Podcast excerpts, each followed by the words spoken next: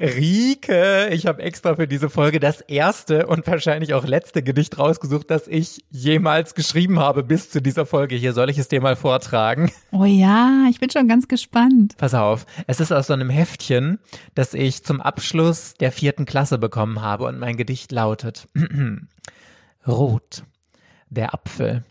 Er ist saftig, mir schmeckt er gut. Lecker. Toll, oder? Also das ist ja geradezu expressionistisch, was Absolut. du da aufs Blatt gebracht hast. Ich habe jetzt gedacht, jetzt kommt sowas, die Maus läuft ins Haus und trifft auf Nein, Klaus. nein. Aber stattdessen, oh, wow, es ist Genialität, quasi, oder? Es ist, es ist ein Stillleben als Gedicht. Also das Richtig. finde ich sehr expressionistisch, bin schwer beeindruckt. Also Ja, wow. ja. Und ich habe sogar noch so ein schönes Bild dazu gemalt und ich muss, ich muss nur leider, ich habe das eigentlich falsch vorgelesen, weil eigentlich ist das letzte Wort Gecker, weil da konnte ich Schreibschrift anscheinend noch nicht so gut und ich habe ein G anstatt ein L geschrieben. Deswegen steht hier, mir schmeckt er gut Gecker. Ich denke gerade drüber nach, ob es noch expressionistischer gewesen wäre, wenn du an dieser Stelle den Konsonanten getauscht hättest, gerade um so ein bisschen die Wahrnehmung zu unterbrechen, so zu, Ah. zu zerstören, dass man aufmerksam wird, dass man denkt, was? Hä, Gecker? Das heißt doch eigentlich lecker. Da, da wollte der Autor nochmal ganz bewusst einen Akzent setzen. Absolut. So kommt es mir jetzt vor. Ja, ja, ne? das hatte ich auch in der vierten Klasse mir genauso gedacht. Mhm, Richtig, das denke ich mir Aufmerksamkeit. nämlich, das Aufmerksamkeit, das mir. ist das Einzige, worum es mir geht, immer Aufmerksamkeit. Yes. Da haben wir es doch wieder.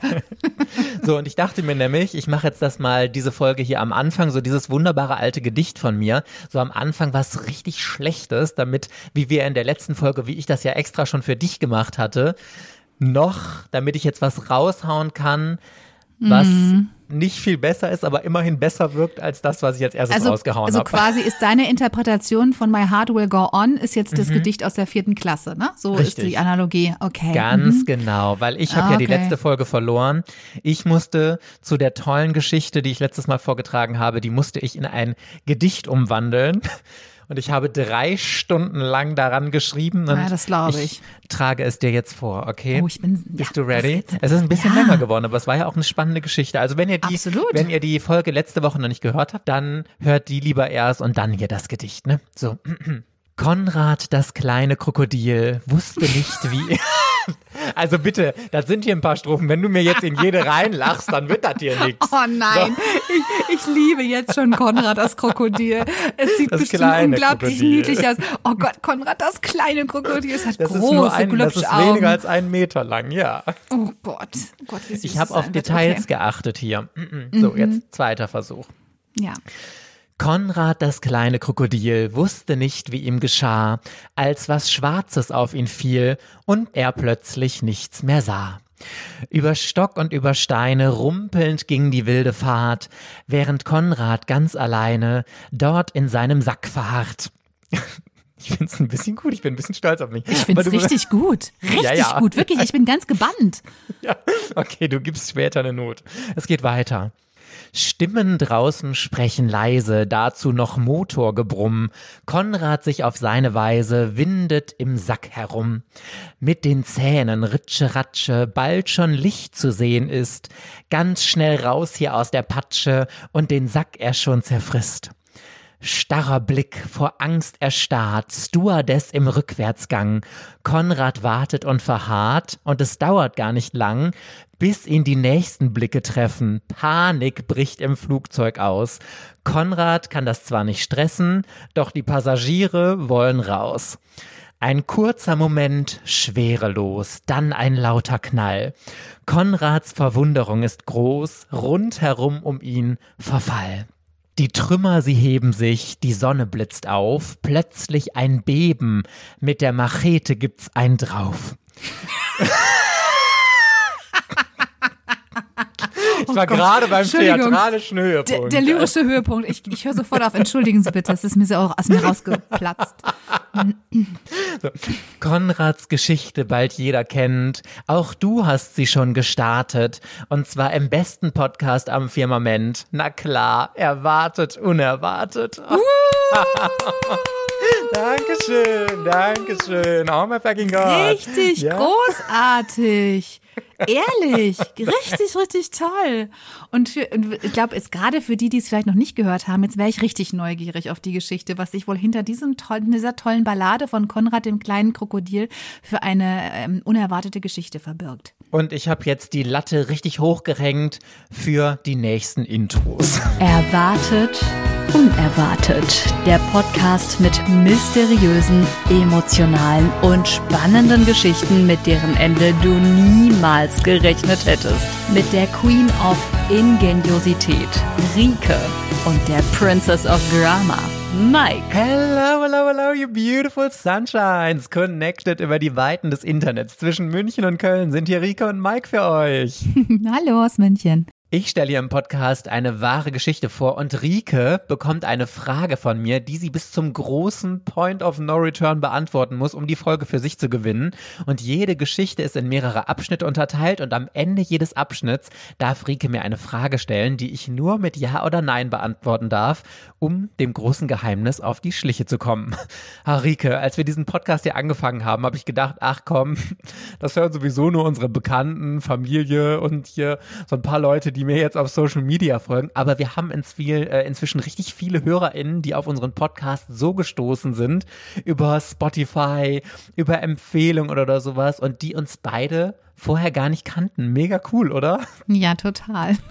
Was hast du gesagt? Wie viele Aufrufe haben wir jetzt gehabt? Schon über 10.000, ne? Ja, über 10.000 auf alle, also auf die ersten Wahnsinn. vier Ja. Folgen und ich bin auch Richtig toll. komplett begeistert. Wir knacken vielleicht demnächst die 1000 Follower alleine auf Spotify. Also wenn ihr uns auf Spotify noch nicht abonniert habt, holt das unbedingt nach und lasst auch sehr gerne eine Bewertung da. Das unterstützt den Algorithmus sehr, sehr, sehr und damit unterstützt ihr unsere Arbeit und wir würden uns riesig darüber freuen. Yes. Aber Rike, es gibt natürlich auch Probleme und zwar haben wir ein paar Nachrichten über unseren Instagram-Kanal, erwartet, unerwartet, alles in einem durchgeschrieben äh, bekommen, von Leuten, die gesagt haben, boah, ich würde total gerne wissen, wer ihr eigentlich seid und was ihr macht. Und deswegen müssen wir uns ja eigentlich mal kurz vorstellen. Enrique, du bist so eine spannende Person. Erzähl uns doch mal gerne ein paar Sätze über dich. Oh Gott, das, das fühlt sich jetzt ganz doof an. Das ist wie in so einem Bewerbungsgespräch. So, ja, wir freuen uns, dass Sie da sind. Dann stellen Sie sich doch mal selbst in zwei, drei Sätzen einfach kurz vor und man überlegt sich, oh Gott, Mit was soll ich welchen jetzt drei sagen? Adjektiven würdest du dich denn beschreiben? Das, das habe ich ja schon, das habe ich ja tatsächlich in dem Video gemacht, äh, schon erzählt, was wir mal auf unserem Instagram-Kanal Ah. Ich gepostet haben. Ja, ja, ja. Jetzt muss ich gestehen, ich weiß gar nicht mehr, welche drei Adjektive es waren, die ich gesagt habe. Doch, ich glaube, ich habe gesagt empathisch, äh, analytisch und humorvoll. Ja, Mhm. würde ich auch noch, würde ich auch noch mal so nennen. Ja, ich war, ich war ganz überrascht und auch irgendwie äh, geschmeichelt, aber auch ähm, ja vor, vor allem auch überrascht, dass so viele Leute jetzt was über uns erfahren wollten. Ich glaube, wir haben auch deswegen nie so viel über uns erzählt, nicht weil wir es nicht preisgeben wollten, sondern weil wir eher dachten, ah, das interessiert ja keinen. Die Leute wollen einfach einen spannenden Fall hören und Die wollen Geschichten jetzt- stehen im Die Vordergrund. Geschichte ja. stehen im Vordergrund, nicht wir. Und was wollen die schon über uns wissen? Ähm, aber dann erzähle ich vielleicht auch noch mal ein paar Sachen. Also, ich bin 41 Jahre alt. Ich bin verheiratet. Ich habe zwei Kinder, ein Jung und ein Mädchen. Jonathan ist zwölf und Clara wird jetzt zehn. Ich habe in München und Bayreuth studiert und zwar, es kam jetzt schon ein paar Mal vor, Neurodeutsche die Literaturwissenschaft, Aufzählung. die ganze Aufzählung, Neurodeutsche Literaturwissenschaft im Hauptfach und Theaterwissenschaften und Pädagogik als Nebenfächer. Ich komme ursprünglich aus Bochum, bin dort geboren und aufgewachsen, war aber dann, ähm, ich glaube, 15 Jahre insgesamt nicht mehr im Ruhrgebiet gewohnt, dann zwischendurch fünf Jahre in Essen gewohnt und in dieser wunderbaren Zeit haben wir uns ja kennengelernt, denn da habe ich als Pressereferentin für das Musical Starlight Express gearbeitet und da haben wir beide uns kennengelernt. Und jetzt lebe ich seit fast zwei Jahren in München und bin hier bei Penguin Random House beim großen Verlag als Pressereferentin für die Pressearbeit zuständig. Ja, ich hoffe, es ist, ich, ich habe mich jetzt echt gefühlt wie im Bewerbungsgespräch so schnell. So ein paar private, so ein paar berufliche, ein bisschen was zu der Ausbildung, so ein paar Hintergründe erzählt. Ja, aber jetzt bist du natürlich dran. Sollen wir von dir noch was erfahren? Ja, ich finde das ja auch immer so schlimm, wenn man so kontextlos einfach was über sich erzählen Ja, muss. Wenn ich oh, irgendeiner furchtbar. anderen Person irgendwelche, irgendwas Spezielles, Konkretes erzählen will, wo man dann Hintergrundinfos für braucht, dann finde ich das irgendwie was anderes. Aber so, also ich habe ich hab so eine Standardfloskel, mit der ich immer einsteige, wenn ich irgendwas über mich erzähle. Dann sage ich immer, ich bin Mike mit EI Das ist mir sehr, sehr wichtig. M-E-I-K. Ja, I know. ich muss auch immer, ich muss auch immer noch mal, wenn ich sage mit EI, muss ich immer noch mal M-E-I-K hinterher buchstabieren. Weil wenn ich sage Mike mit EI, dann schreiben alle immer Maike. Ich habe keine Ahnung warum. Ob ich so eine Ah. feminine und zarte Stimme habe, das kann natürlich Ja. sein. Aber äh, ist ja auch egal. Und also, oh mein fucking Gott, ich sage immer, ich liebe Herausforderungen. Deswegen ist also mein Lebenslauf wirklich ein kompletter Flickenteppich. Ich komme eigentlich aus der Pädagogik, habe in der Jugendhilfe gearbeitet, ja, und dabei gemerkt, ist ehrlich gesagt nichts für mich. Kinder sind jetzt nicht ganz so mein Fall. Und dann habe ich Was während meine meiner Kinder nicht bestätigen würden, denn sie lieben dich wirklich Alle. über alles. Das ja. ist total lustig. Alle Kinder lieben mich. Ich weiß auch nicht, woran es liegt. nee, und ich habe dann dabei gemerkt, das ist jetzt nicht so richtig meins. Und dann habe ich während meiner Vollzeitstelle ein Praktikum beim Radio gemacht, weil ich schon immer was mit Medien machen wollte. Und bin dann als freier Mitarbeiter danach dahin gewechselt, habe meinen Job gekündigt und habe dann auch ein Volontariat beim Radio gemacht und da gearbeitet, was mir auch super, super viel Spaß gemacht hat. Ich habe Reporter gemacht, Nachrichten gesprochen, ich habe auch moderiert und ähm, hatte aber immer noch eine andere Leidenschaft und zwar Musicals. Und im Rahmen vom Volontariat darf man ein sechswöchiges Praktikum machen, wo man möchte, also das kann man sich komplett aussuchen. Und ich habe mir damals gesagt, boah, wisst ihr was, mein absolutes Lieblingsmusical überhaupt, was ich am allermeisten gesehen habe und was auch noch bei mir fast um die Ecke ist, ist Starlight, Express. genau, richtig. Starlight Express. Ja, und ich habe mich dann da beworben. Ich singe jetzt einfach weiter, ne? Ich mache so ein Ja, bisschen den sing. Soundteppich. Schöne Untermalung. Und dabei habe ich dann die wundervollste Pressereferentin of all time getroffen und Oh, hatte ein Entschuldigung, da muss ich mich kurz unterbrechen.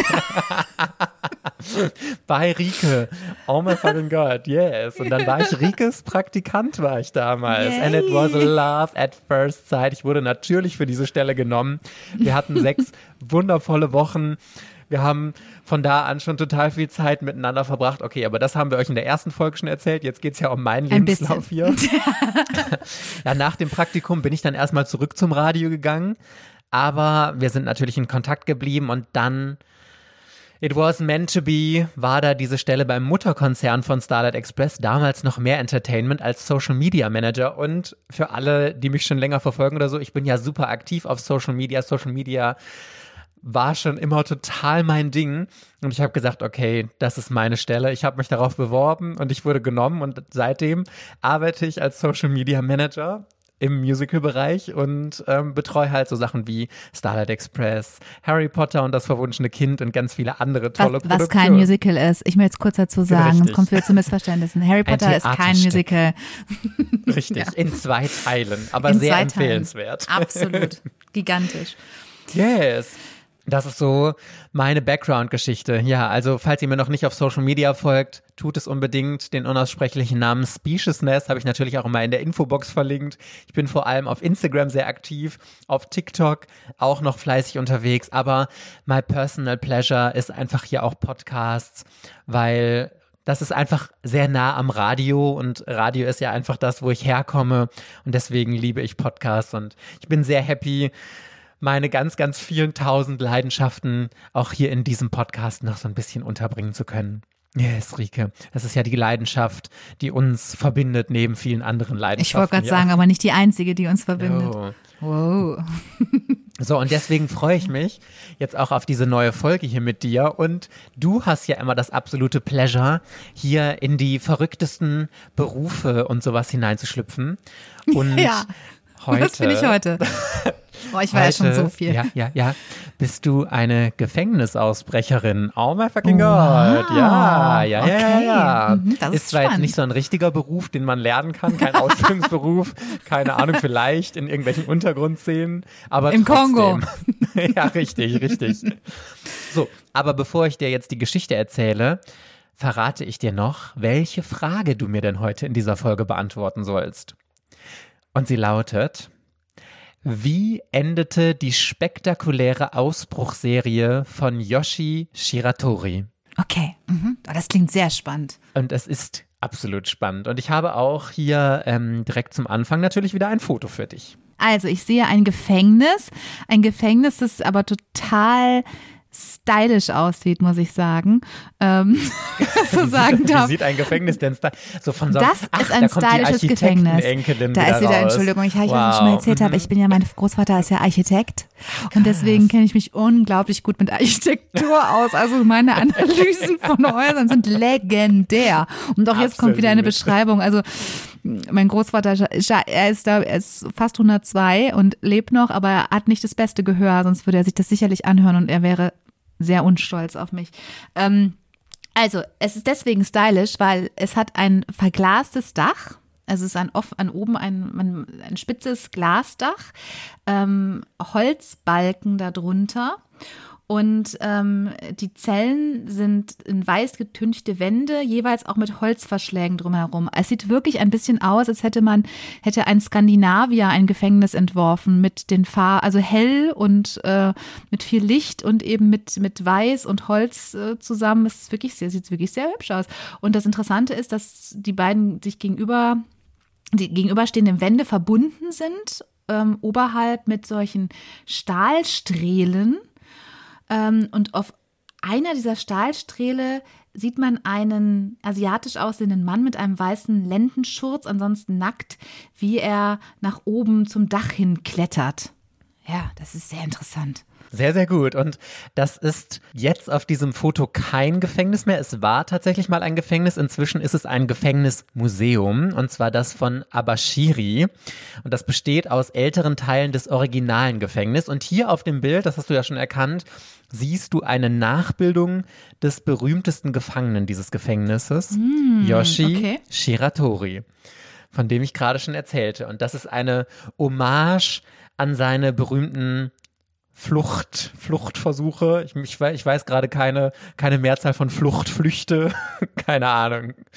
Auf jeden Fall ist das hier ein Foto von ihm. Ja, sicher eine Schwarz-Weiß-Fotografie von eben einem ähm, äh, asiatisch aussehenden jungen Mann. Ähm, ja, viel mehr kann man auch gar nicht sagen. Hat irgendwie ein Oberteil mit einem, mit einem weißen Kragen an. Äh, guckt sehr ernst, sieht ganz sympathisch aus, muss ich sagen. Kannst du das zeitlich einordnen, das Foto? Oh, schwierig. Also einfach aufgrund der, dieser Fotografie würde ich jetzt mal denken, vielleicht so aus den 40er, 30er, 40er Jahren.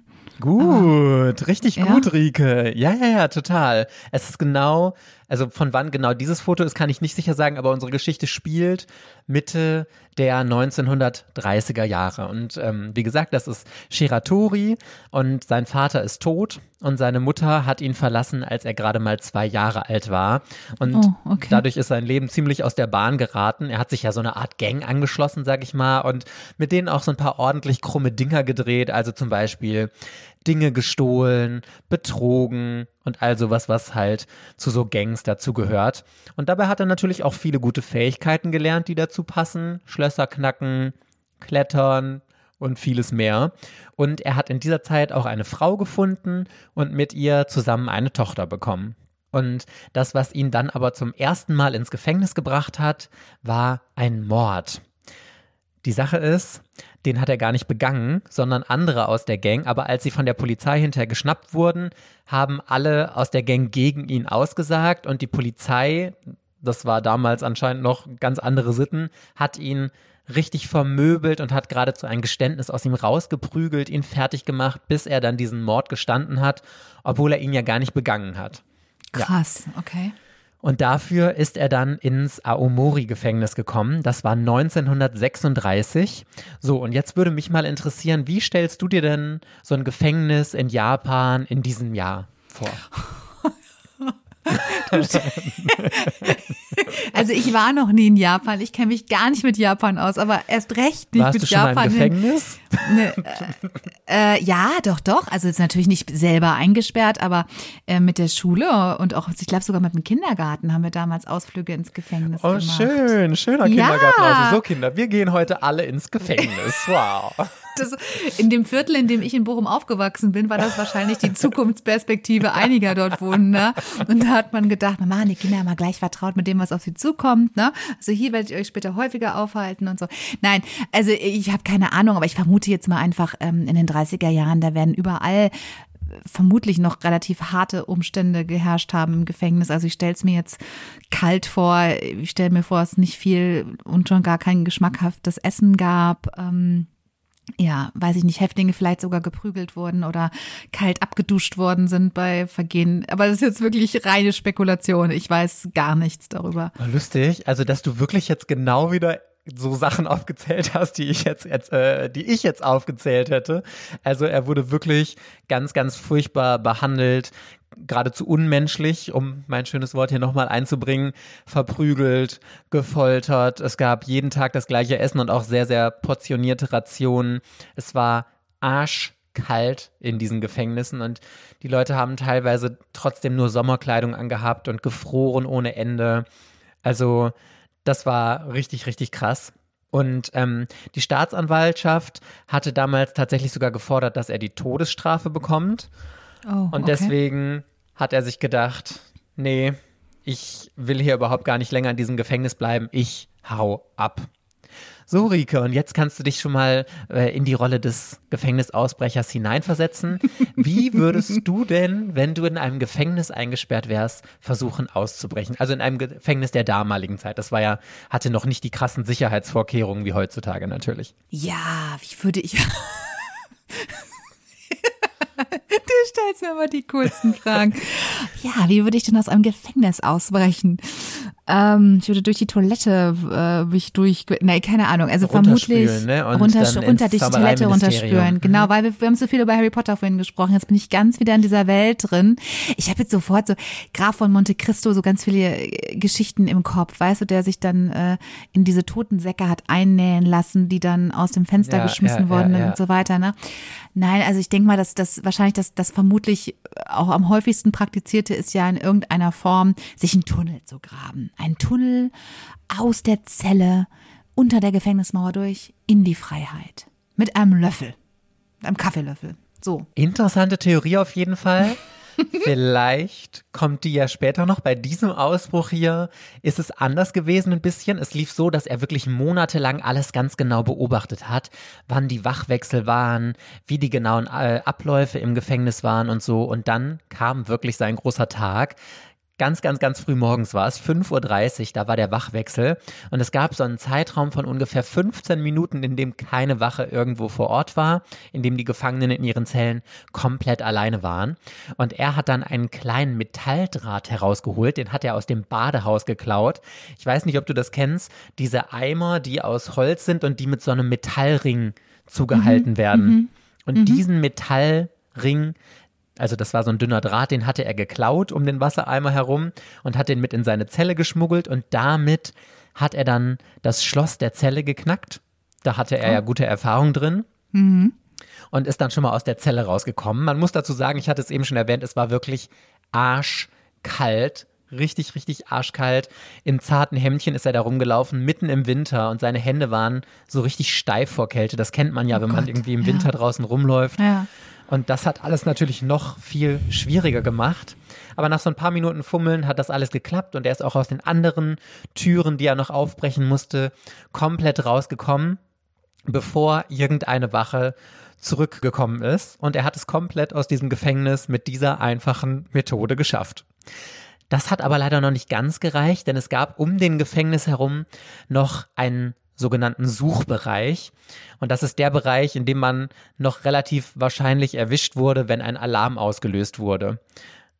Er hat aber Glück gehabt, denn als der, äh, als die Wachen nach dem Wachwechsel dann wieder zu seiner Zelle gekommen ist, was glaubst du, als sie da reingeguckt haben, was sie da gesehen haben? Er hatte eine Strohpuppe in sein Bett gelegt und deswegen, das ist doch so, in Filmen haben die immer eine Strohpuppe ins Bett gelegt. Und dann denken die, ah, da liegt ja einer und gucken nicht weiter nach. Ja, fast richtig, fast richtig. Es war keine Strohpuppe. Er hatte aus dem Boden lose Dielen herausgelöst, die unter seinem Futonbett lagen und in das Bett gelegt und so ein bisschen aufgetürmt und dadurch haben die Wachen tatsächlich erstmal gedacht, okay, der liegt da und schläft noch. Ich meine, es war ja auch 5.30 Uhr zu dem Wachwechsel, das war jetzt keine Zeit, wo ähm, die Gefangenen da schon irgendwie rumgewatschelt sind oder war halt ganz normal, dass sie noch im Bett lagen. Aber die haben sich nicht gewundert, der hatte doch die Tür geöffnet. Hat er die denn wieder geschlossen? Also hat Genau, er die wieder abgeschlossen? Ja, er hat die wieder zugemacht, richtig. Sehr ja, dadurch ist es okay. Mhm. nicht aufgefallen. So, und was glaubst du, wie lange hat es gedauert, bis sie gemerkt haben, dass gar keiner mehr in dieser Zelle ist? Bis zum nächsten Wachwechsel? Na, bis, bis zum Frühappell.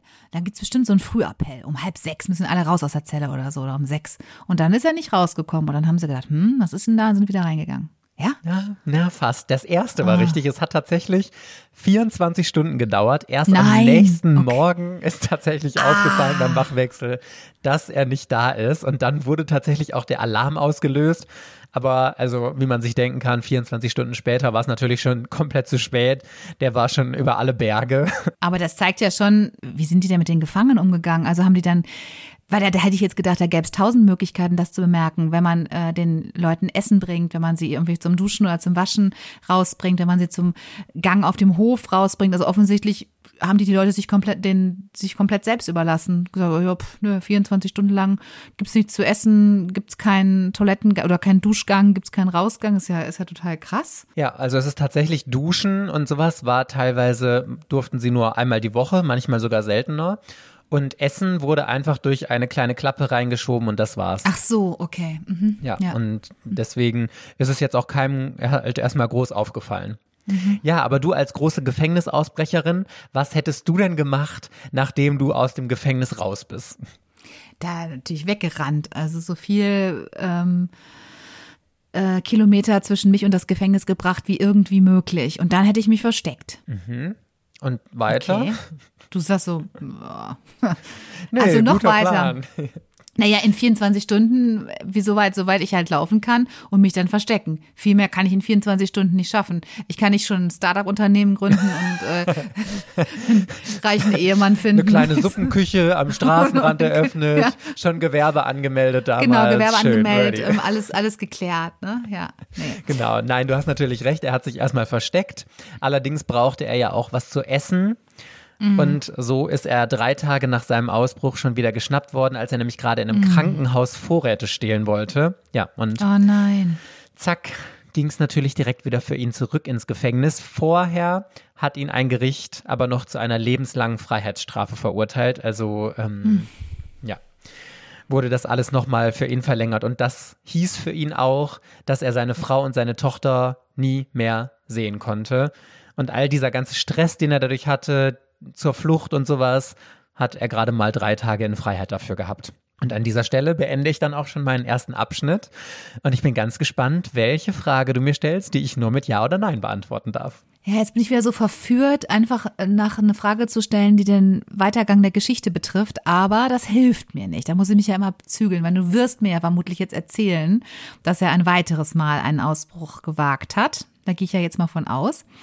Insofern versuche ich mich wieder zurück zu der Ausgangsfrage zu bewegen. Und die war ja, was geschieht nach dem ne, Gefängnisausbruch oder wie war es jetzt genau formuliert? Wie endete die spektakuläre Endete. Ausbruchsserie von Genau. Yoshi Shiratori? Also Ausbruchserie, genau. Da kann ich ja jetzt dann, weil wissen wir ja schon, es wird vermutlich sogar nicht nur beim zweiten Ausbruch bleiben, sondern vermutlich noch mehr. Und ähm, Schätz mal, würde mich mal interessieren. Was glaubst du, wie oft ist der Gute äh, aus einem Gefängnis ausgebrochen? fünfmal. Okay, bin gespannt, was, Okay. ob du recht hast. Ja, aber du darfst Aber noch ich eine Frage eine Frage. stellen. Ich muss eine Frage stellen. Ich muss eine Frage stellen, die mir, also, ähm, wie endete die Ausbruchsserie? Also, ich mache es ganz einfach. Endete sie damit, dass er endgültig entkommen ist? In Freiheit gelebt hat danach? Nein. Och, das ist aber schade. Okay, das das will man dann immer, ne? Also gerade wenn Also jemand so zu da- das Unrecht sind aber, ich ist. muss, ich muss sagen, das sind aber zwei Fragen, die du gestellt hast, äh, weil also entweder ist er endgültig entkommen oder hat er in Freiheit gelebt. Er könnte ja auch in Freiheit gelebt haben, weil er zum Beispiel freigesprochen wurde oder sowas. Ne? Also das sind im Grunde zwei Fragen, die du gestellt hast. Du musst dich da etwas konkreter. Nein, ich meine, ich meine, ist er, also äh, im erste Variante, also ist er endgültig entkommen. Dass er einfach fliehen konnte und nicht mehr geschnappt Ja, wurde, ist deine genau. Frage.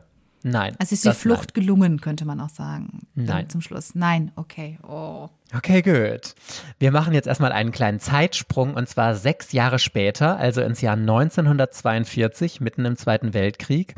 Und äh, Shiratori ist in seiner zweiten Haft gar nicht mehr in dem ersten Gefängnis gewesen, sondern in ein neues gekommen.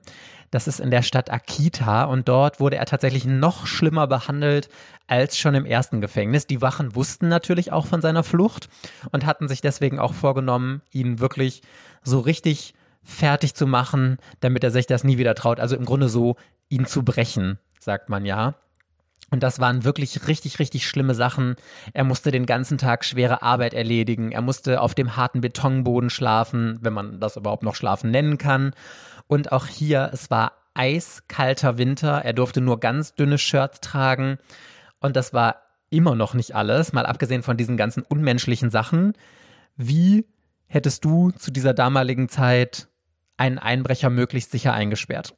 Heutzutage mit einer elektronischen Fußfessel, also ich vermute, dass sie ihn vielleicht wirklich irgendwie festgekettet haben oder so. Noch zusätzlich zu dem Einsperren in einer Zelle mit acht verschiedenen Schlössern, dass er noch eine, keine Ahnung, oder so eine schwere Kugel am Bein hatte oder so. Mhm, gar nicht mal schlecht. Also er war immer noch in Einzelhaft und er hatte eine extra für ihn angefertigte Zelle. Und die war wirklich winzig klein also ganz, ganz schmal, da konnte man sich kaum drin bewegen, hatte aber eine extrem hohe Decke, also dass er überhaupt keine Chance hatte, nach oben zu kommen. Die Wände waren aus Kupferplatten, die dann extra so glatt waren, dass man sich da wirklich nirgendwo irgendwo in so, ein, in so eine Steinkerbe oder so einhaken und festhalten konnte, um da hochzukommen. Und selbst tagsüber war es stockdunkel, es gab kaum Tageslicht und das bisschen, was reinkam, war nur durch ein ganz winzig kleines vergittertes Dachfenster ganz oben an der Decke des Raumes. Also richtig, richtig heftig. Furchtbar, mein Gott. Total barbarisch. Und auch so hilflos, genau. Und irgendwie auch so, ne? Finde ich, also ich finde ja eh immer, also ich denke immer, dass es einfach total hilflos ist, dass einem Staat nichts Besseres einfällt, als Leute, die sich nicht an die Regeln halten, einfach einzusperren. Das ist irgendwie so, ja, ich finde das sowieso grundsätzlich total problematisch und diskutierenswert, ob das richtig ist. Aber das wirkt ja wirklich so richtig hilflos. Oh Gott, der, der kommt aus einem raus, jetzt müssen wir die Wände glatt machen, machen den Raum noch höher, machen kein Licht mehr rein. Dann, ja, furchtbar. Okay. Und am schlimmsten finde ich die Wachen, die ihn halt so ekelhaft behandelt haben, weil ich frage mich immer, also das ist ja einfach nur totaler Machtmissbrauch. Und was gibt es diesen Leuten, so sadistisch zu sein und zu denken, okay, nur weil jetzt jemand hier im Gefängnis sitzt, kann man ihn wie den letzten Dreck behandeln oder da irgendwelche ähm, ekelhaften äh, wie sagt man, nicht Gelüste oder so an ihm äh, auszuleben und ja, ihn da so fertig ja. zu machen. Ja, aber ich glaube, genau das hast, ja, hast du ja schon in der in einer Formulierung gesagt, also dass da um Macht geht und um die Möglichkeit, sich mächtig zu fühlen und zu ermächtigen gegenüber anderen Leuten. Und äh, ich glaube, das ist für viele Leute sehr verführerisch, ähm, wenn sie in solche Positionen gelangen, dann auch das noch durch Schläge, durch weitere Demütigungen scheinbar das eigene, die eigene Wertigkeit zu steigern und sich überlegen zu fühlen. Ja. Ja, und selbst dieser ganze Raumaufbau war noch nicht genug. Shiratori musste natürlich auch die ganze Zeit über Handschellen tragen. Das hattest du ja auch schon gesagt. Mhm, mhm. Aber es gab tatsächlich einen kleinen Lichtblick und zwar außerdem von der Decke oben ein metaphorischer Lichtblick, sage ich jetzt mal. Denn einer ein einziger der Wächter war wirklich, wirklich nett zu ihm. Kobayashi hieß der. Und ähm, er hatte wirklich Mitleid mit Shiratori. Der hat ihm nie irgendwas Schlimmes angetan, hat regelmäßig nach ihm geschaut, ob wirklich alles in Ordnung ist. Und vielleicht war es jetzt auch genau das, was Shiratori so ein bisschen Hoffnung in dieser wirklich schrecklichen Lage gegeben hat. Deswegen hat er diesen eiskalten Winter richtig durchgehalten bis zu einer sehr, sehr stürmischen Nacht im Juni. Und es war so um Mitternacht rum. Da hat eine der Wachen zu Shiratori in die Zelle geschaut und einfach nichts gesehen. Da lagen nur noch die Handschellen von Shiratori und die Zelle war leer. Liebe Rike, was glaubst du, wie ist er aus dieser verrückten kleinen Zelle entkommen?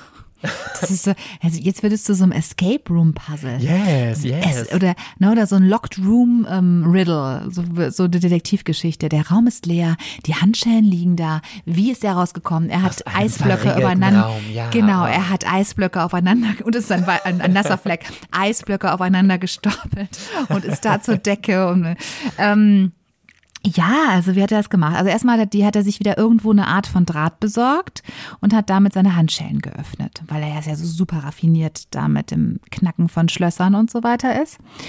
Und dann hat er eine Technik geübt in den letzten Monaten, wie man an diesen superglatten Kupferwänden nach oben hopst. Ähm, Ich stelle mir das so vor, so wie bei Ninja Warrior. Da haben die auch immer bei dieser, bei dieser. ähm, Ja, ja, ja, ja, gut. ja. Mhm, da ja. hüpfen die doch immer so mit den, in diesem Power Tower, in Ja, diesem ja. Turm zum Schluss. Dann hüpfen die doch mal diesen Turm mit den einen Beinen rechts, einen links. Ich finde das, mal ich finde das mal total krass. Und ich denke jedes Mal, boah, ich möchte das auch können. Und ich werde es definitiv niemals können. Nur, nur so zwei Meter hüpfen die ja dann diesen Schacht nach oben. Und so hat er das auch gemacht. Und da der Sturm oben das Dach abgedeckt hatte, konnte er dann oben oder das Fenster rausgeschlagen hat, ist er dann oben rausgeklettert. Und ja, im Wald, durch, in den Wald geflohen. So ist es gewesen. Du bist wirklich unfassbar nah dran. Oh mein Gott, ich möchte hier einen. Ich schnipse für dich, weil ich in der anderen Hand das Mikro halte, aber ich bin wirklich äh, Yay. restlos begeistert. Oh mein fucking Gott. Also, du bist sehr nah dran. Ich erzähl's dir en Detail. Also, Shiratori hat jeden Tag mega gründlich die ganze Zelle abgesucht, was irgendwo rumliegt, ob irgendwo was fallen gelassen wurde. Und einmal hat er ein winziges Stück Draht gefunden. Vielleicht ist das einem Wärter irgendwann mal runtergefallen, als er ihm Essen gebracht hat oder irgendwie. Man kann es nicht genau nachvollziehen. Aber auf jeden Fall waren die Handschellen damit für ihn kein Problem mehr. Und danach ist er ganz genau, wie du es gesagt hast, wie bei Ninja Warrior, diese unerklimmbare Wand nach oben mit dem einen Fuß links, dem anderen Fuß rechts und hat sich ganz nach oben äh, ge siehste? Ich klopfe mir gerade so ein bisschen auf die Schulter. Gut, gut, Gut, dass gut. ich immer Ninja Warrior gucke. Ja, da war der Vorteil, da haben sie ihm ja im Grunde ein Selbstei gelegt, weil wäre der Raum nicht so schmal gewesen, dann hätte er das auf gar keinen Fall geschafft. Er sollte ja so wenig wie möglich Platz haben. So, und als er ganz oben war, äh, man muss dazu sagen, das war nicht an einem Abend. Da gab es ja noch das kleine vergitterte Fenster. Das hatte aber damals einen Holzrahmen.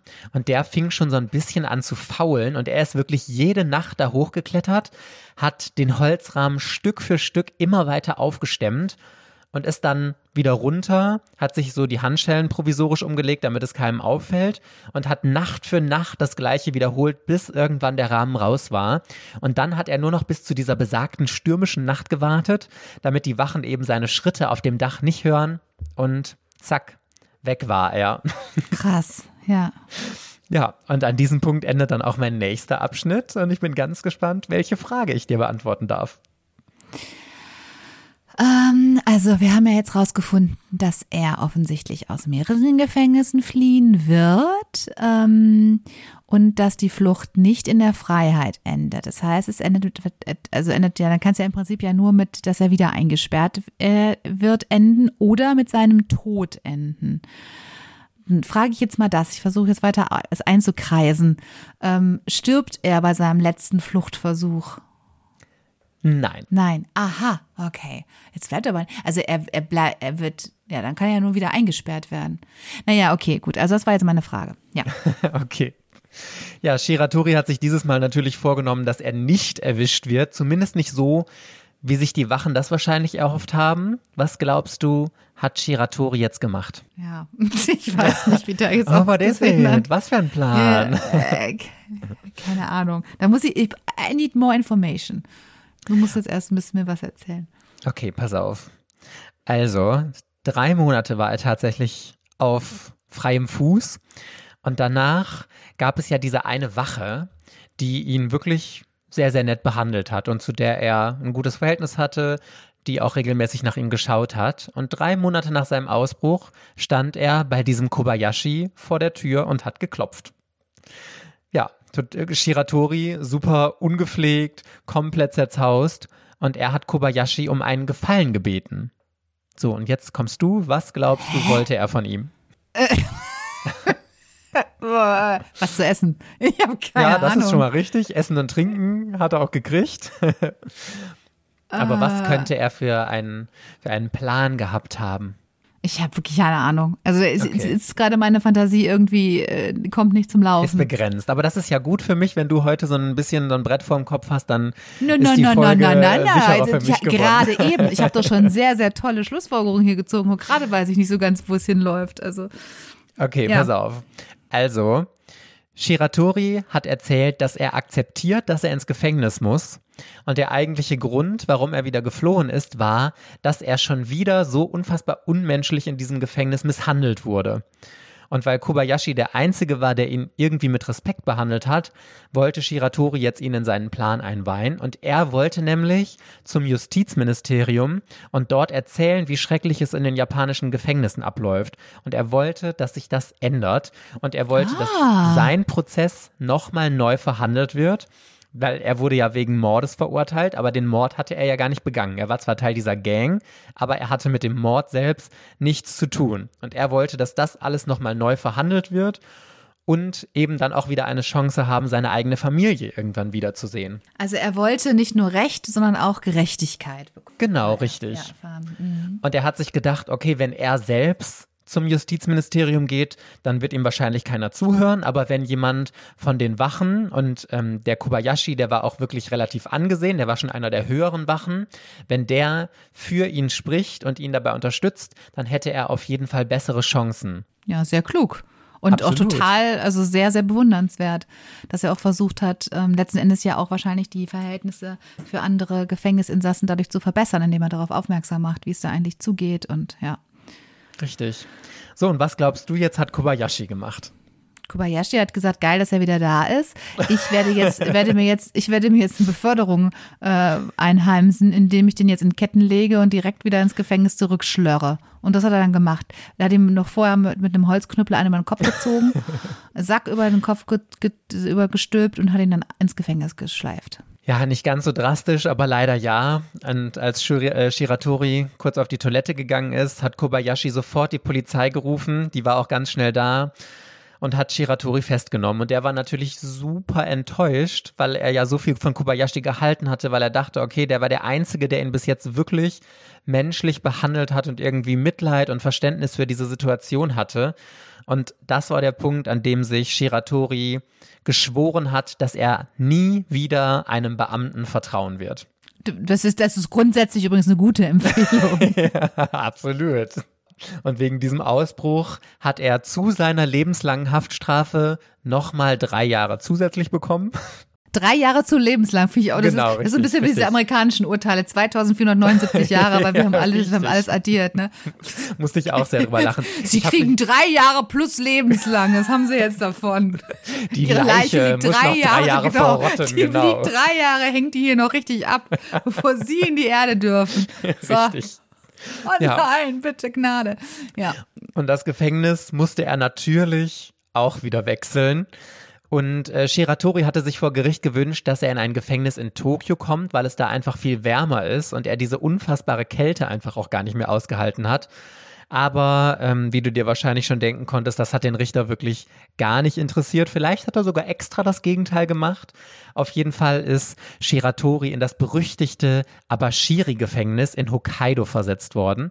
Das ist das nördlichste Gefängnis, das es in Japan gibt, wo es wirklich am allerkältesten war. Ah, okay. Also ich sehe hier ein, ähm, ein, ein Eingangstor, ähm, rote und aus roten und schwarzen Backsteinen, zwei, ähm, ja, wie so Kreis, wie man sagen, mit halbkreisförmige kleine Türmchen sind davor gebaut und der Eingang selber ist auch ein Halbkreis gemauert ähm, und vergittert und man sieht, dass es dort sehr kalt ist und es liegt ganz viel Eis und Schnee drumherum. Das ist jetzt der Eingang zu dem Gefängnis in Hokkaido.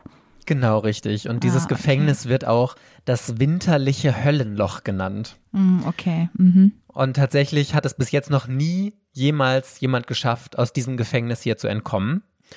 Aber, wie du dir wahrscheinlich denken kannst, würde sich das bald ändern. Es ist jetzt das Jahr 1943 und die Kälte in diesem Gefängnis war wirklich unerträglich. Also wie gesagt, es ist der nördlichste Punkt von Japan. Da ist es arschkalt, vor allem im Winter.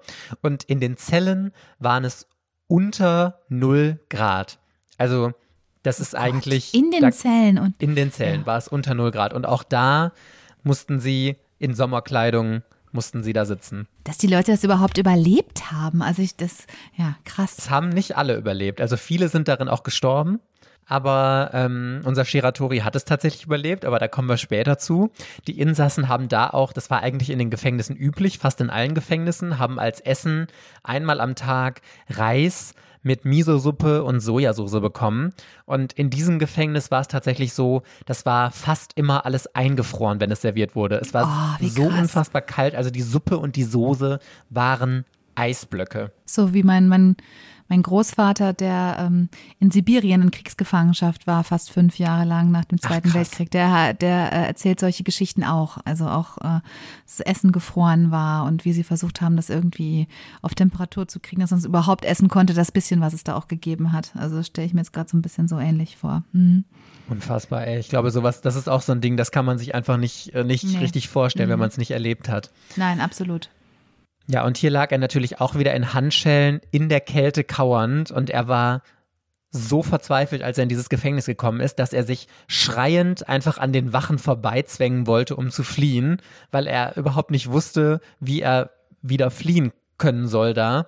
Ja, und das war natürlich auch nur so mittelmäßig schlau dann von ihm, aber das war natürlich eine Verzweiflungstat. Und er wurde daraufhin zusammengeschlagen, komplett verprügelt in dieser Zelle und lag dann einfach nur kauernd und frierend auf dem Boden und wurde im Grunde ja von den Wachen nur ausgelacht. Ja, ja, mhm. schön von dir. Und an diesem Punkt hat er den Wachen geschworen, dass er alles tun würde, um aus diesem Gefängnis hier wieder fliehen zu können. Und egal wie lange es dauert, er würde ihnen zeigen, er wäre der Erste, der aus diesem Gefängnis rauskommt.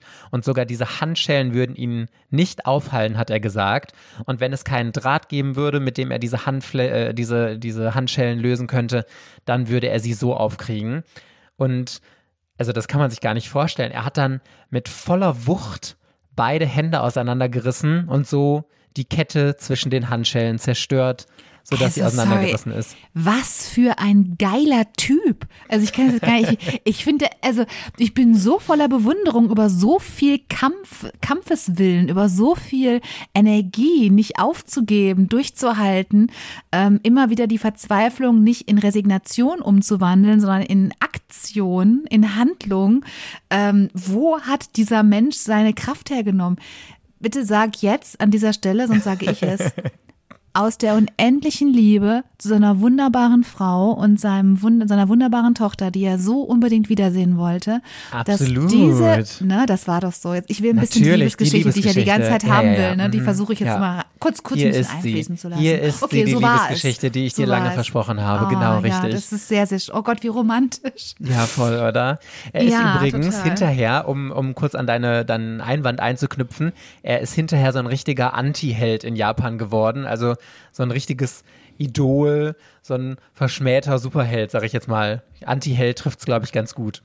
Ja, Anti, okay, also ja, okay, aber schon ein Held, aber Anti-Held im Sinne von, dass er Genau. eben keine, ne, kein nicht so ein Kriegsheld oder sonst was gewann, genau. sowas, so- der dann so mhm, strahlt, okay, ja, sondern weil er ja gegen das System rebelliert hat und ja eigentlich, wenn man es so sieht, einer der Bösen war, weil er ein Gefangener war und ja auch Dreck am Stecken hatte. Also nicht so dieser strahlende Held, der immer gut ist und so, Ja, sondern Äh, ein Anti-Held. Ich glaube, so nennt man das.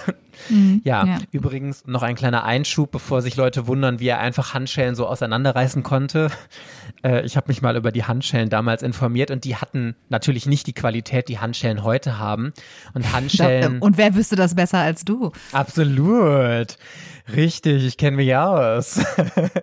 Die Handschellen, also Handschellen sind ja an sich eigentlich aus Eisen, aber das war damals wirklich super schlechte Qualität. Man sagt ja unrein dazu und die wurden aus so einem Eisensand gemacht. Da waren aber auch noch ganz viele andere Mineralien drin, die das total verunreinigt haben und dadurch war es kein reines Eisen und es ist, ich will die Leistung gar nicht in Abrede stellen. Also das war immer noch eine richtig, richtig krasse Leistung, die der gebracht hat, das einfach so auseinanderzureißen. Aber das würde man, glaube ich, heutzutage mit, äh, da kann man noch so viel Kraft haben, würde man mit Handschellen nicht schaffen. Nur, dass Okay. ihr euch nicht darüber wundert oder jetzt in der Geschichte so darüber stolpert. Oder anfangen zu trainieren. Richtig, obwohl das fände ich wieder interessant. Also wenn irgendjemand von euch äh, Handschellen einfach so durchbrechen kann, schickt uns ein Video. Wir posten es dann sehr gerne auf unserem Instagram-Kanal Erwartet Unerwartet und dann äh, teilen wir es mit der ganzen Community. Also ist natürlich eine krasse Aktion, die er da gebracht hat, aber wenn wir mal ehrlich sind, auch nur so mittelmäßig schlau, das jetzt direkt vor den Wachen zu machen. Klar ist irgendwie auch ein Statement, aber so wussten die jetzt natürlich, okay, der kann Schlösser knacken, der kann ziemlich gut klettern und er hat anscheinend auch noch richtig, richtig viel Kraft. Aber gut, da kann man sich ja drauf einstellen. Und so haben die Wachen dann die ultimative Zelle entwickelt, aus der man nicht entkommen kann. Und jetzt kommst du, Rike, als Zellenbauerin. Wie hättest du die ultimative Zelle gebaut, um diesen Typen einzusperren. Du merkst schon, dass es sich immer wieder auf meine Skills als Architektenenkelin. ja, absolut. absolut. Immer läuft es irgendwie immer wieder drauf zu, muss ich wirklich sagen. Ne? Ähm, jetzt muss ich wieder bauen. Okay, also natürlich muss darf diese Zelle ähm, muss vollständig ohne ohne Nähte, wie soll ich es beschreiben kann, ohne, ohne, Nähte gebaut sein. Also glatte, glatte Wände, keine, keine einzelnen Steine oder so, ne? Weil die könnte man rauspulen. Ähm, es darf natürlich kein Fenster da drin sein, ähm, weil immer eine Fluchtmöglichkeit. Es darf natürlich keine Toilette, unter die er sich runterspülen kann, darf da auch nicht drin sein. Die Dinge müssen alle festgeschraubt sein, und zwar so fest, dass man sie nicht, ähm, also die Betten, alles, was da drin ist, die Möbel, da darf nichts beweglich sein, weil von allem Beweglichen könnte man eventuell was abmachen und es dann als ähm, ähm, Werkzeug benutzen. Ich habe gerade wirklich, das hatte gerade eine Wortfindungsstörung, äh, als Werkzeug benutzen. Und ja, die Wände ganz hoch fand ich schon, finde ich schon eine ganz gute Idee. Wobei wir ja gesehen haben, dass, er das dass ihm das nichts macht, weil er den Power Tower bei Ninja Warrior erklimmen könnte. Ähm, ja, ja, so erstmal. Ja, richtig schöne Ideen. Also es war tatsächlich so, dass die Zelle ganz krasse Stahlverstärkungen bekommen hat, die auch nicht verrotten konnten. Also in dem anderen Fenster war ja Holz verbaut. Das konnte mit dem Stahl nicht mehr passieren. Ähm, und alle Löcher, also zum Beispiel in der Zellentür, wo man dann reingucken konnte, also dass die Wachen nach ihm gucken konnten, oder auch das kleine Fenster, das es zum Lüften gab, die wurden so klein gemacht, dass kein Körper da durchpassen konnte. Und zusätzlich hat er noch extra angefertigte Handschellen aus massivem Eisen angefertigt bekommen und damit wurden seine Hände hinter seinem Rücken zusammengebunden und das gleiche auch nochmal an seinen Beinen und dadurch konnte er noch nicht mal richtig aufstehen und ähm, sich überhaupt im Grunde fast gar nicht mehr bewegen.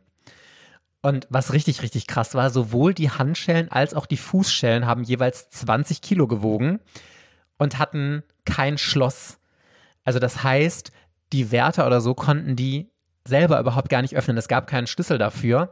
Wenn die abgemacht wurden, und das war alle paar Wochen, also er durfte nur alle paar Wochen sich waschen gehen, und dann mussten extra Metallspezialisten kommen, und die haben zwei Stunden dafür gebraucht, um diese Handschellen von ihm zu entfernen. Und nach dem was? Bad wurden ihm die dann wieder äh, dran gemacht, ja. Boah, Mensch, dieser arme Mann, was der mitgemacht hat, ist ja furchtbar. Dieses Bad, das er dann alle paar Wochen machen durfte, das hat er auch sehr ding, äh, dringend gebraucht. Denn wenn man wochenlang, also in seiner Zelle gab es nichts. Es gab sein Futonbett, also das sind ja die, die einfach direkt auf dem Boden liegen, auf so einer Matte, war das Einzige, was er darin hatte. Und mhm. er lag wirklich wochenlang bewegungsunfähig in dieser Zelle und war teilweise sogar von Maden befallen. Oh mein Gott, das ist ja wirklich, äh, boah, krass, ja. ja. ja. Absolut menschenunwürdig ist das alles. Ja, und es war auch zu diesem Zeitpunkt schon arschkalt und da war noch nicht mal Winter. Und um Shiratori dann noch weiter fertig zu machen, haben die Wachen sogar noch seine Essensportionen, also die Miso-Suppe, ein bisschen Reis und Sojasauce, haben sie sogar noch mal halbiert, damit er wirklich gar keine Kraft mehr hat. Und so kam es dann auch, der Winter kam und Shiratori hat im Grunde da nur gelegen und hat auf seinen Tod gewartet, weil er gesagt hat, das, das kann man ja gar nicht überleben. Und wenn ihm das Essen dann jeden Tag durch die Klappe geschoben wurde, dann konnte er auch nur wie so ein Hund dahin robben, weil die Hände, also Füße waren ja zusammengebunden, die Hände hinterm Rücken und das dann irgendwie so Essen zu sich nehmen.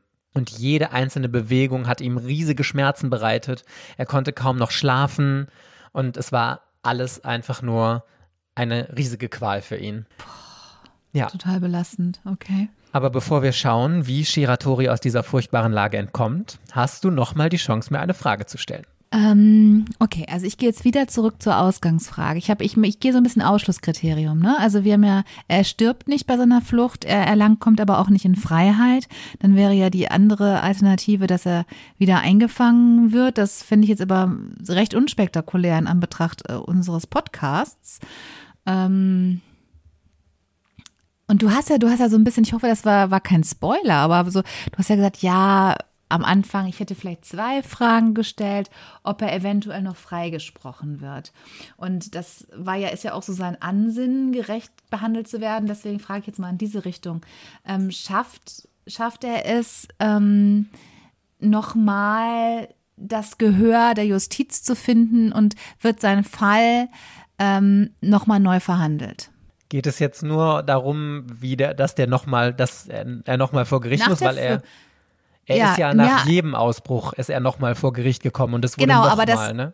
Ja, aber da ist ja nicht der Fall neu verhandelt worden, sondern da war ja Gegenstand, er ist geflohen und er hat bereits lebenslänglich, jetzt kriegt er lebenslänglich und drei Jahre, jetzt kriegt er lebenslänglich und fünf Jahre und was weiß ich, sondern dass wirklich nochmal neu untersucht wird, vielleicht nochmal neue Zeugen vernommen werden oder ähm, er nochmal die Chance hat, wirklich zu erklären, das war ja, das war ja, es war ja vorher nicht mehr Gegenstand der Verhandlung, hat er den Mord begangen, ja oder nein, sondern das war ja Gesetz. Der hat ein Geständnis abgelegt und da wurde ja nur darüber verhandelt, was ist die Strafe, dadurch, dass, dass er jetzt nochmal versucht hat zu fliehen. Aber ich meine, hat er es geschafft, ähm, noch einmal seinen Fall, dass sein ursprünglicher Fall, der ins Gefängnis gebracht hat, dass der noch einmal neu verhandelt wird.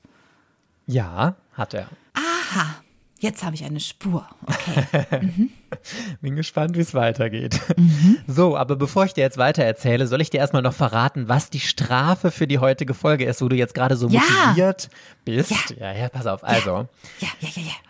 die Strafe für die heutige Folge muss ich natürlich so ein bisschen wieder thematisch daran aufhängen. Und weil wir ja gerade so im Gefängnisausbruch sind, muss der Verlierer oder die Verliererin der Folge Ein Exit-Game spielen. und filmen, nein, muss ein Hörspiel machen, das maximal eine Minute geht und dabei einen eigenen spektakulären und spannenden Gefängnisausbruch inszenieren. Also du, wenn du jetzt verlieren würdest, würdest dir einen Gefängnisausbruch für dich ausdenken und das als spektakuläres Hörspiel für uns fürs nächste Intro inszenieren. Das ist ja, das ist, also möchte ich, werde ich jetzt einfach nicht mehr weiterraten. Das ist ja meine Kernkompetenz. Ich habe ja mal, jetzt komme ich wieder mit einer Anekdote um die Ecke, aber ich habe mal, ich habe nach dem Studium meinen ersten Job, das was in dem Sinne ein Volontariat war, damals in einem Verlag im Lektorat, habe ich bekommen, indem ich eine Bewerbung als Hörspiel inszeniert habe. Nein, ernsthaft? Doch, Ach, wie dass geil es ist ernsthaft war. Und zwar, ich habe das auch noch. Nein, okay, dann ist das die Strafe ab jetzt. Du musst das dann das abspielen. oh mein Gott, nein, das.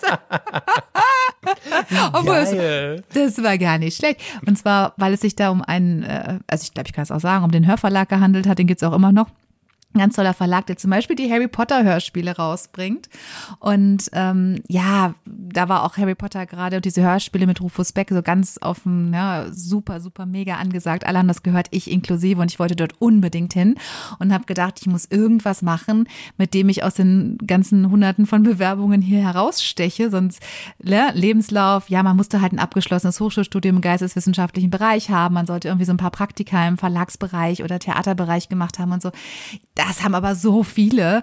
Ich dachte, das reicht nicht, du musst auffallen. Dann habe ich tatsächlich eine, also die Geschichte meiner Bewerbung habe ich als Hörspiel aufgenommen. Meine Mutter hat noch mitgespielt, wir haben noch ein Telefonat inszeniert Wie und Musik eingespielt. Und es hat tatsächlich funktioniert. Also sie haben mich deswegen eingeladen und haben auch sofort gesagt, das hätten sie so originell und cool gefunden. Und ich habe den Job halt gekriegt und habe tatsächlich da mein Volontariat gemacht, ja. Aber Das wäre auch, also ganz ehrlich, hätten sie dich danach nicht genommen, das hätte mich aber auch komplett schockiert. Also das hätte ich ganz, ganz peinlich gefunden dann dafür. Ah ja, wer weiß. Ja. guck mal, dann kannst du deine Fähigkeiten jetzt nochmal rauskramen und dann für die nächste Folge sowas Schönes vorbereiten hier. Ne? Ja, ja, die hätte ich tatsächlich vielleicht sogar ein bisschen Spaß dran. Weiß gar nicht, ob es eine Strafe wäre. Okay. Zumindest zeitaufwendig, kann ich sagen. Okay, also wir gehen zurück zu Shiratori. Ich habe keine Ahnung wie, aber er hat tatsächlich diesen unfassbar furchtbar kalten Winter überlebt. Und als es dann etwas wärmer wieder geworden ist, hat er es tatsächlich geschafft, wieder ein bisschen mehr zu Kräften zu kommen. Aber gut, hat jetzt auch nicht so viel genutzt in dieser Situation. Und so sind dann nochmal weitere Monate vergangen, bis endlich der große Tag gekommen war. So, einer der Wärter war gerade dabei, im Büro so ein bisschen Papierkram zu erledigen und hat was auf dem Dach gehört. Und er war sich nicht so sicher, was da los ist, deswegen ist er einmal so zu den Zellen gegangen, hat geguckt, ob alle Gefangenen da sind, ob alles in Ordnung ist. Ja, und als er in Shiratoris Zelle geschaut hat, war da das Futonbett. Die Gefängniskleidung lag fein säuberlich zusammengefaltet da und daneben lagen diese unzerstörbaren, ohne Schloss, die Handschellen, für die es keinen Schlüssel gab, für die ein Metallspezialist zwei Stunden gebraucht hat, um sie zu öffnen. Und Shiratori war natürlich weg. Da hat er das Versprechen an die Wachen wahrgemacht. Es ging sofort alarmlos und die ganze Umgebung wurde abgesucht, aber Shiratori war weg. So, und jetzt bin ich natürlich ganz gespannt auf deine scharfe Gefängnisausbrecherinnen-Theorie, wie Shiratori es geschafft hat, aus diesem Gefängnis zu entkommen und vor allem die Handschellen, die Handschellen. zu lösen. Die Handschellen, das finde ich jetzt auch wirklich, das ist für mich das Thema. Also ich habe erst gedacht, der ist einfach so abgemagert gewesen durch diesen furchtbaren Winter, dass seine Handgelenke so schmal geworden sind, dass er dann irgendwie doch rausschlüpfen konnte mit ähm, Miso-Suppe als Gleitmittel dazwischen oder so. Ich habe keine Ahnung. Aber so wie du das erzählt hast, das ist, äh, scheinen die das ja wirklich sehr kontrolliert zu haben.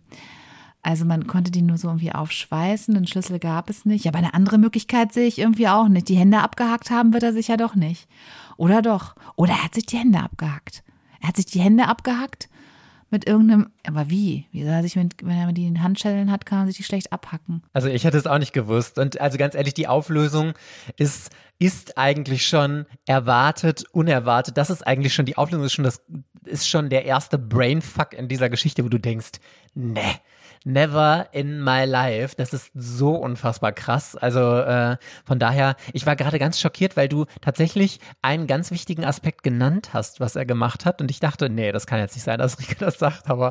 Das kann nicht sein. Der die hohle Olle, der kriegt die, der fällt doch sonst nie was ein. Das kann nee. nicht sein. so, pass auf, aber du hast die Miso-Suppe genannt. Und es war tatsächlich die Miso-Suppe, mit der ah. er diese Handschellen gelöst hat. Ja. Aber er ist damit nicht rausgeflutscht, sondern er hat es anders gemacht. Mhm. Man muss dazu sagen, die Vorbereitungen für diesen Fluchtversuch haben sechs Monate gedauert. Also nachdem oh der Winter zu Ende war, hat es angefangen und dann hat es nochmal sechs Monate gedauert. Und jeden Tag, wenn es Essen gab, hat er ein ganz kleines bisschen von dieser eh schon winzigen Portion Miso-Suppe zurückbehalten und mhm. hat sowohl im Fenster auf die Schrauben im Stahlrahmen die Suppe geschmiert und das gleiche bei den Handschellen und Fußste äh, Fußstellen so an die Bolzen und ähm, Verschraubungen, die da drin waren. Und mhm. die Idee dahinter war, dass der hohe Salzgehalt in der Suppe die Bolzen und Schrauben im Metall nach und nach rosten lässt.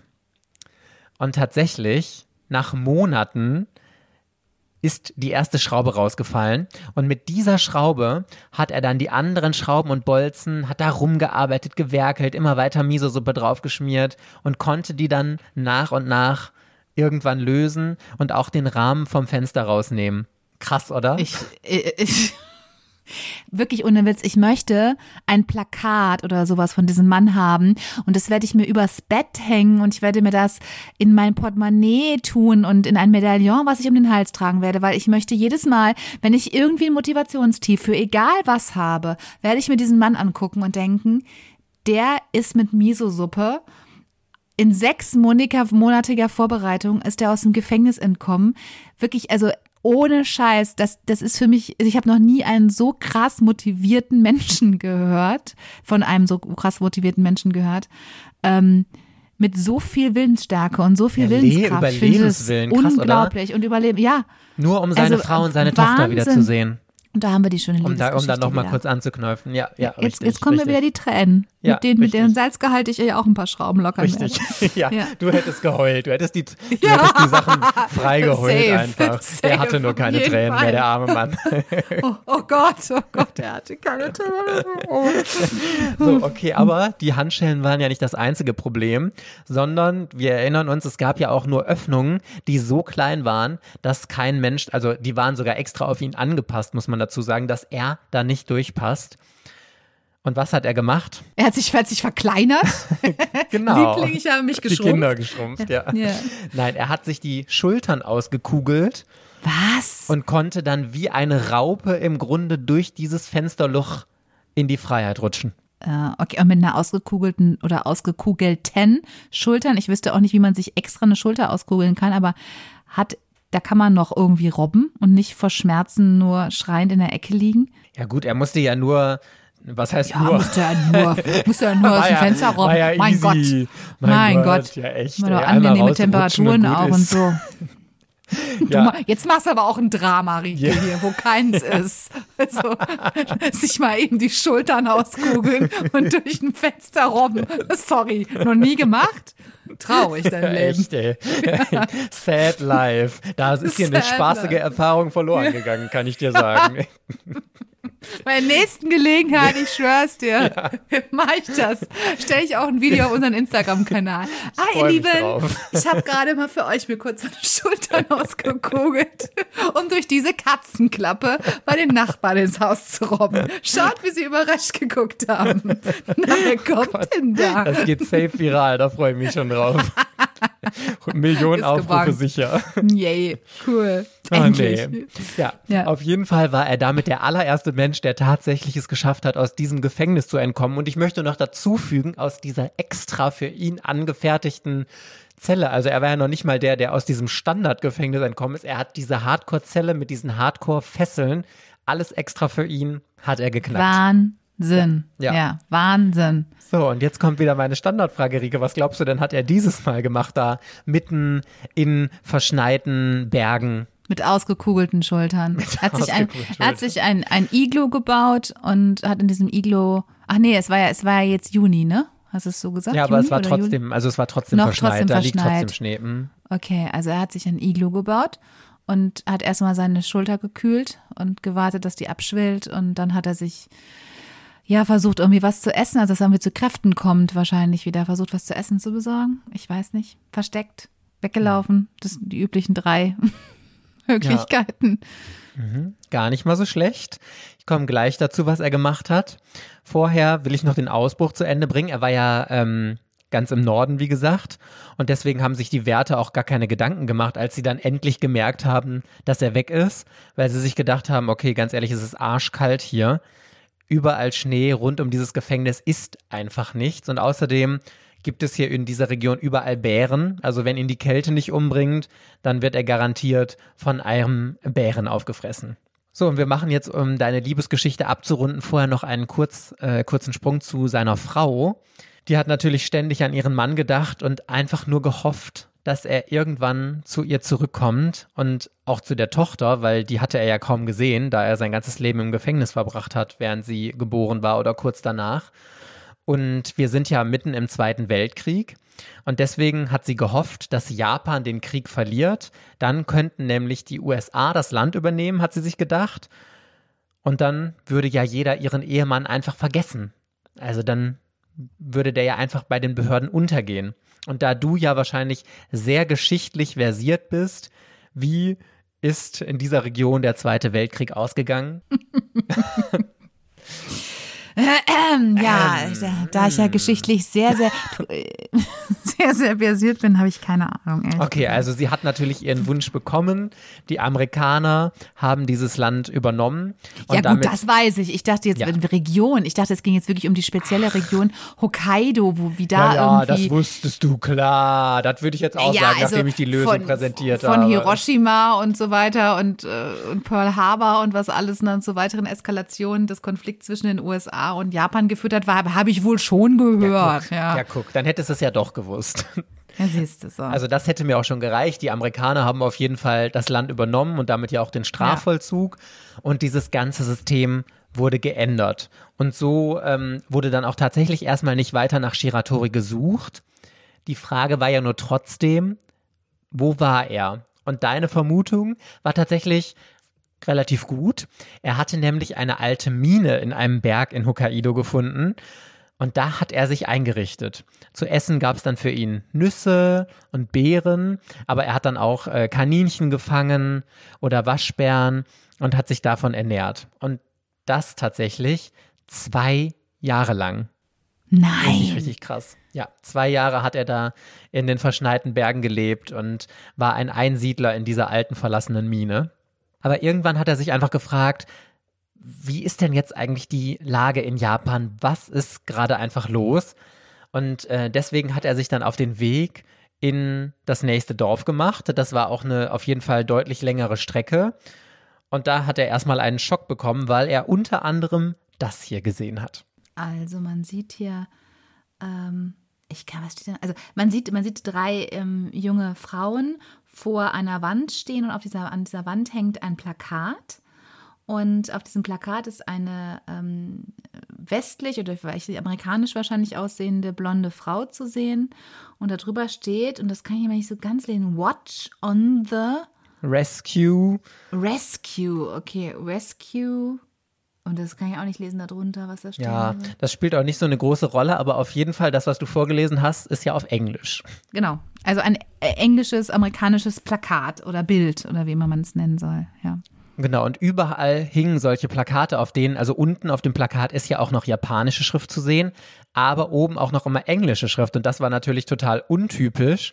Und überall, wo Shiratori hingeguckt hat, liefen junge japanische Mädchen Händchen haltend mit amerikanischen Soldaten herum und ganz vieles mehr so. Und er hat sich gefragt, was zur Hölle ist denn hier nur los?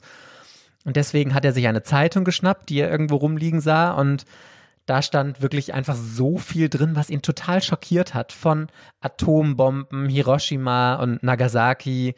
Japan hatte ein Jahr vorher kapituliert und er konnte das einfach alles überhaupt gar nicht glauben. Er hat sich gedacht, das ist ja einfach total sinnlos jetzt, sich weiter zu verstecken, weil das ganze Land hat sich irgendwie verändert. Alles ist anders, als er sich erinnern konnte. Und deswegen hat er sich auf einen ganz, ganz langen Trip gemacht und wollte zurück nach Hause laufen zu seiner Frau und seinen Kindern. Und 50 Tage lang war er unterwegs und dann ist er in Sapporo angekommen. Und an diesem Punkt war er unfassbar hungrig, er konnte kaum noch, er war super, super erschöpft und ist dann an einem Feld mit Tomaten vorbeigekommen und von denen hat er sich einfach so ein paar geklaut. Das war dann die Situation, die ihn ein weiteres Mal ins Gefängnis gebracht hat. Nein, oh nein. Allerdings nicht wegen Diebstahl, sondern wegen Mord. Was glaubst du ist passiert? Wegen Mord? Ja. Und dieses Mal leider wirklich wegen Mord. Oh Gott, ich habe ich hab keine Ahnung. Ich habe den jetzt für einen guten Menschen gehalten, deswegen äh, bin ich jetzt richtig schockiert.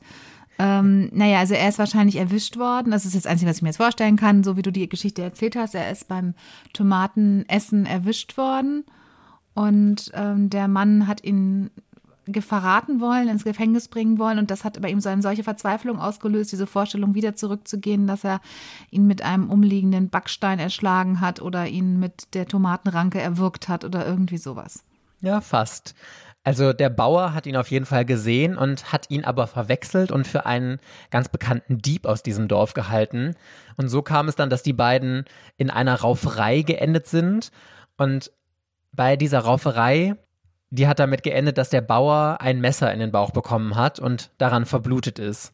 Und Shiratori hat hinterher gesagt, es war einfach nur Verteidigung. Also er hat sich im Grunde nur gewehrt und hat die Sachen vom Bauern abgewehrt und dabei ist der Bauer halt dann leider gestorben. Ja, und die Polizei hat ihn danach natürlich verhaftet und ganz schnell rausgefunden, wer er ist, dass er dieser ganz berühmte Yoshi Shiratori ist, dass sie den endlich wieder gefangen haben und deswegen wurde er wieder vor Gericht verstellt, äh, vor Gericht gestellt und aber doch nicht wegen Mord. Also, da, also ich kenne jetzt die japanische Gerichtsbarkeit nicht, aber ich weiß, ich höre, ich höre meinen, meinen juristischen, äh, meinen Jura-Anwaltsmann, wie er brüllt, da ist kein Mord, kein Mordmerkmal erfüllt. Für Mord bedarf es verschiedener Merkmale. Und dazu gehört ja Heimtücke und es muss vorab geplant sein, auf jeden Fall. Und das ist ja auf keinen Fall. Also wenn, dann wäre es Totschlag, wenn ich jetzt hier mal ein bisschen juristisch klugscheißern darf. Das stimmt. Ich glaube, die Probleme waren nur, du hast einen Stadt- oder einen landesweit bekannten Ausbrecher, der dreimal aus einem Gefängnis gestorben ist und es gibt ja keine mhm. Zeugen. Da war einfach ein toter Bauer und das Wort von Shiratori. Glaubt man das? Hm. Ja, aber dass er dann nicht geplant hatte, diesen, diesen äh, Bauern aus Heimtückischen, naja, gut, also ist egal, ist jetzt auch, ist auch letzten Endes nicht, führt uns das gar nicht weiter. Man wusste auf jeden Fall, wer er war, also seine Identität wurde dann schon, schon festgestellt und dass er eben Ausbrecher, der Ausbrecher war und schon mal wegen Mordes verurteilt gewesen ist und so, das wussten die dann aber alle. Genau, das wussten die und wegen seiner Ausbrüche und jetzt auch noch diesem zusätzlichen Mord an dem Bauern ist er zum Tode verurteilt worden. So, und er ist dann in dieser, genau in dieser Stadt auch, in Sapporo, ins Gefängnis gekommen, wo er im Grunde nur noch auf seine Hinrichtung gewartet hat. Ist das tragisch, das ist so tragisch alles. Also, oh, ja. Ja, absolut. Mhm. Und dieses Mal sollte er wirklich auf gar keinen Fall entkommen. Und wir erinnern uns jetzt ja schon an diese ganzen äh, Maßnahmen und ich traue mich schon fast gar nicht ein allerletztes Mal zu fragen, was glaubst du, wie man ihn noch besser verwahren konnte als das, was bis jetzt schon war? Keine Ahnung. Die Wachen verdoppeln. Ihnen zusätzlich zu den Handschellen noch Fußfesseln anlegen. Eine elektronische Alarmanlage hinzufügen. äh, ja, ich weiß es nicht. Genau, also Ja. ist eigentlich richtig. Er wurde 24 Stunden am Tag unter Beobachtung gesetzt und zwar von sechs bewaffneten Wachen. Die waren extra dafür abgestellt, den ganzen Tag ihn im Auge zu behalten. Und die Zelle selbst hat auch noch ein Upgrade bekommen. Die Fenster, Türen und Decken sind nochmal verstärkt worden. Die Fenster sind dieses Mal so verkleinert worden, dass sein Kopf nicht mehr dadurch gepasst hat, weil die Wärter sich gedacht haben, okay, von uns aus kann er sich jetzt irgendwas ausrenken, aber wenn der Kopf nicht durchpasst, dann passt auch dann der ganze geht's. Rest nicht mehr durch. Ja, das Genau. ist korrekt. Ja, absolut. Und dann haben die Wachen gedacht, okay, dann ist es wirklich unmöglich, dass er da rauskommt. Und weil sie sich dieses Mal so sicher waren, hat er noch nicht mal Handschellen tatsächlich dieses Mal bekommen. Ein So, großer Fehler, wie sich zeigen wird. bevor wir schauen, wie er auch aus dieser brenzligen Lage wieder fliehen konnte, darfst du mir eine Frage stellen, und zwar die letzte für diese Folge. Ich, ich bin natürlich jetzt total aufgeregt, ob er tatsächlich, ähm, also, zu, also die Todesstrafe tatsächlich vollstreckt wurde. Aber das wirst du mir jetzt vermutlich so oder so erzählen.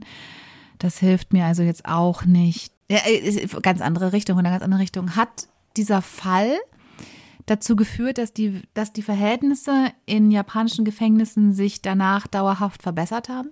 Ja, Aha, es gibt ja ein bisschen einen Hinweis. Okay. Okay, sehr gut.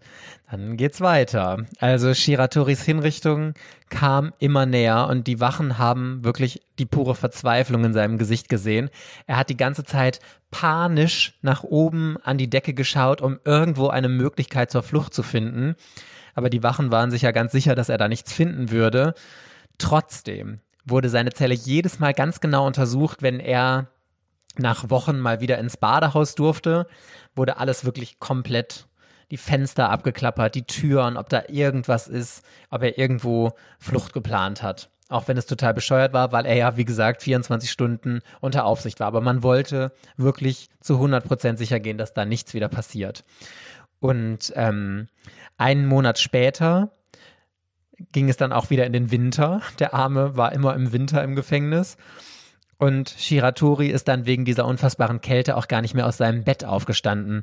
Denn da war es ja immerhin noch einigermaßen warm. Also er hat den ganzen Tag in seinem Bett gelegen und versucht, sich noch irgendwie damit zu wärmen. Und das ging einige Zeit so, bis es den Wachen dann auch nicht mehr passte, weil sie gedacht haben, nee, also ganz ehrlich, das kann jetzt auch so nicht sein. Sie wollten ihn aus seinem Bett ziehen, aber er war verschwunden. Nein. Und jetzt darfst du noch ein letztes Mal zur Gefängnisausbrecherin werden und mir sagen, was du glaubst, wie Shiratori aus dem vierten Gefängnis entkommen ist. Also ich sag mal so, ich darf nie ins Gefängnis kommen. Ich habe jetzt so viel Inspiration. Mich kann keiner halten. Ich weiß, wie ich mir eine Schulter auskugel, wie ich mit Miso-Suppe Schrauben löse. Äh, ich trainiere jetzt an meinen Power Tower Künsten und so. Ähm, also wie ist er diesmal rausgekommen? Ich habe wirklich, ich, mir fällt ehrlich nichts mehr ein. Also alles, was mir noch einfallen würde, kann, passt kann nicht sein. Also ich hätte jetzt noch gedacht, er hätte eben jemanden überwältigen können, was vortäuschen, ins Krankenlager kommen, was man alles schon so in Filmen und Geschichten gehört hat. Aber das äh, entspricht ja alles nicht der Situation, denn er war einfach auf einmal wieder verschwunden. Durchs Fenster konnte er nicht. Ähm, er wurde die ganze Zeit bewacht. Ich habe keine Ahnung. Sag es Okay. mir bitte. Dann will ich dich mal aufklären. Ah, das ist so spannend. Also wir erinnern uns daran, dass Shiratori ja am Anfang wirklich immer rund um die Uhr von diesen sechs Wachen bewacht wurde. Und er hat ja immer nach oben geguckt und panisch nach einem Ausweg gesucht. Das hat er aber gar nicht gemacht, um einen Fluchtweg zu suchen, sondern um die Blicke von den Wachen nach oben zu richten. Denn die anderen Male war er ja immer über die Fenster und dann übers Dach geflohen. Dieses Mal aber nicht. Dieses Mal sollte die Flucht nämlich da stattfinden, wo keine der Wachen hingeschaut hat, und zwar durch den Boden. Weil alle sich jetzt ja kommt immer, der Tunnel. ja, ja, genau, jetzt kommt ein Tunnel vom Anfang. Weil alle Ah. sich ja immer so große Sorgen gemacht haben, dass er übers Dach flieht und haben wie bescheuert die Wände verstärkt, die Fenster kleiner gemacht. Und was haben sie dabei natürlich vergessen? Den Boden zu sichern. Richtig. Und so war es tatsächlich die einfachste Flucht, die er überhaupt hatte. Er musste nämlich nur die lockeren Dielen rausholen. Und also er hat ja immer in diesem Bett gelegen und hat dabei dann heimlich unterm Bett die äh, Dielen rausgeholt, in sein Bett gelegt und hat dann mit der Miso-Suppenschale und mit einem Löffel, hat während er im Bett lag, darunter ein Loch gegraben. Was für ein saukrasser Mensch? Okay. Wahnsinn! Ja, es hat über einen Monat gedauert, bis er mit diesem Tunnel in der Freiheit war und ganz faszinierend, es hat niemand gemerkt, denn die Wachen dachten ja die ganze Zeit, dass er da friedlich im Bett liegt und schläft. Und die haben ja auch, wenn dann, eher zur Decke nach oben geguckt, weil sie gedacht haben, okay, wenn, dann findet da oben irgendwie was statt. Ah, Ablenkung ist alles. Hm? Absolut. Und durch die Dielen im. Bett sah es ja dann auch wieder so aus, als würde er schlafen. Das, was er ja schon beim ersten äh, äh, Ausbruch gemacht hat. Und das war sein vierter Gefängnisausbruch und auch sein letzter. Also du warst ganz knapp, ganz nah dran mit deinen fünf. Sehr, sehr gut. Äh, aber das Problem war, Shiratori konnte einfach nicht mehr. Es ist inzwischen 1948. Shiratori ist 41 Jahre alt. Ein sehr gutes Alter, ja, wie ich ja Das finde. Beste, das. Beste. Und er wurde jetzt langsam, hat er gesagt, auch ein bisschen zu alt für dieses ständige Ausbrechen. Nur war er ja jetzt wieder auf der Flucht, immer noch in der Stadt Sapporo, in der er das letzte Gefängnis war. Und hier, meine liebe Rike, kommen wir jetzt zum Point of No Return. Und ich bin gespannt, ob meine Geschichte und deine Fragen dir geholfen haben, auf das unerwartete Ende dieser Geschichte zu kommen. Und ich wiederhole nochmal die Frage für dich, die du mir jetzt beantworten sollst. Sie lautet, wie endete die spektakuläre Ausbruchsserie von Yoshi Shiratori? Also, der Yoshi ist dann von einem amerikanischen GI ähm, gefangen aufgegriffen worden und hat dem seine unglaubliche Geschichte erzählt. Und der hat sich dann dafür eingesetzt vor Gericht, dass dieser Fall nochmal ganz neu verhandelt wird und hat auch sich dafür eingesetzt, dass doch mal die Bedingungen, unter denen ähm, japanische Strafgefangene in den Gefängnissen festgehalten werden, überprüft werden. Und daraufhin ist ein ganz neues Verfahren ins Rollen gekommen und diese Verhältnisse sind überprüft worden und zusammen mit amerikanischer Hilfe haben sich, hat sich die Situation in den Gefängnissen stark verbessert und er ist tatsächlich ähm, äh, freigesprochen. Nee, er ist nicht freigesprochen worden, sondern man hat einfach die, die Heftigkeit der oder die Zeit, die er bereits in, in heftigster Haft verbracht hat, hat man ihm angerechnet und hat ihn zum ähm, m, Oberaufseher gemacht der Gefängnisse, der die ähm, Regierung berät, wie man Zellen und Gefängnisse ausbruchsicher gestalten kann. Und damit hat sein Ende, hat, dann ist er zu seiner Frau und seiner Tochter zurückgekommen und alle waren glücklich und er ist noch 85 geworden und dann in den Armen seiner Frau friedlich eingeschlafen. So ist es gewesen. Okay, gut, das loggen wir jetzt ein und wir schauen mal, wie sich die Geschichte weiterentwickelt. Also, als Shiratori sich eines Tages dann total erschöpft auf einer Bank ausgeruht hat, hat sich plötzlich ein Polizist neben ihn gesetzt, um da eine Zigarette zu rauchen. Das Ding war, er hat Shiratori überhaupt gar nicht erkannt, er hat ihn nett angesprochen und sich mit ihm einfach mal unterhalten. Und Shiratori war natürlich mega krass nervös und hatte super Angst, dass er jetzt erkannt wird. Aber einfach irgendwie zu gehen und zu sagen, okay, ich muss dann mal los, ciao, wäre natürlich auch mega auffällig gewesen. Und deswegen ist er sitzen geblieben und hat so ein bisschen Smalltalk geführt. Und genau in diesem Moment hat der Polizist etwas super Unerwartetes gemacht. Er hat Shiratori nämlich eine Zigarette angeboten. Und Shiratori war super krass schockiert darüber. Man muss nämlich als Hintergrundinfo dazu sagen, Zigaretten waren zu dieser Zeit in Japan ein absoluter Luxusgegenstand. Das konnte sich so gut wie niemand leisten. Und allein die Tatsache, dass ihm jemand einfach aus Nettigkeit sowas angeboten hat, war für Shiratori total ein krasses Gefühl und er hat sofort angefangen zu weinen. Er ist immerhin sein ganzes Leben ja vor Polizisten, Wärtern und sowas so krass misshandelt worden. Und jetzt saß da jemand, ein Polizist, der ihm einfach aus Nettigkeit eine Zigarette angeboten hat. So, und pass auf. Und als Shiratori dann diese Zigarette geraucht hat, konnte er einfach nicht mehr innehalten und hat dem Polizisten alles verraten, wer er war und seine ganze Geschichte erzählt.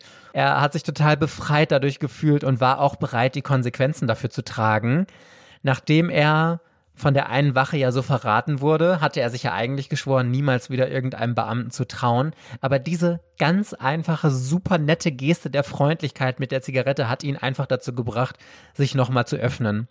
Und natürlich ist er danach direkt verhaftet worden. Aber dieses Mal lief alles anders. So, und du hattest ja gerade schon gemutmaßt. Was glaubst du, wozu hat ihn die Richterin, vor der er stand, dieses Mal verurteilt?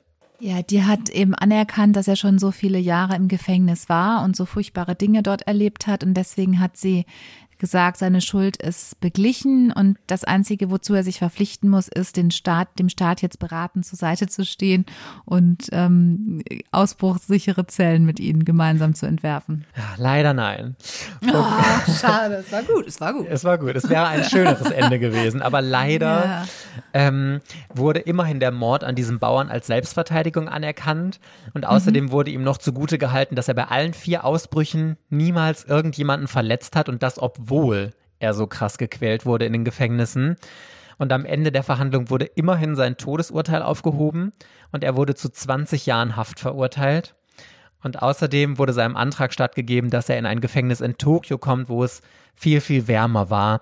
Und tatsächlich vor Ort haben ihn die Wachen auch mit Respekt behandelt, wirklich wie einen Menschen. Und das war ja wirklich das Einzige, was er die ganze Zeit gewollt hat. Er hat ja nie, ist ja nie geflohen, weil er einfach aus dem Gefängnis fliehen wollte, weil er seine Strafe nicht absitzen will, sondern weil er einfach wie ein Mensch behandelt werden wollte. Ja, aber er hat es doch gar nicht, er hat doch den Mord gar nicht begangen. Das stimmt, aber er war ja aus den Gefängnissen ausgebrochen Selbstverteidigungsmord und diesen ersten Mord, der wurde ihm leider immer noch äh, teilweise zur Last gelegt, dass er zu dieser Gang gehört hat. Deswegen ist er trotzdem zu diesen 20 Jahren verurteilt worden. Ja, es gab da natürlich auch ganz krasse Sicherheitsvorkehrungen, aber das war Shiratori alles total egal, denn er war ja glücklich mit der Situation. Und 14 Jahre später, nach 14 Jahren im Gefängnis, also 1961, ist er dann sogar vorzeitig wegen guter Führung entlassen worden das erste Mal seit Ewigkeiten, dass er wirklich ein freier Mann war. Und er ist dann zurück in seine Heimatstadt gegangen, wo nur noch seine Tochter gelebt hat. Also seine Frau oh war in der Zwischenzeit gestorben. Oh. Ja.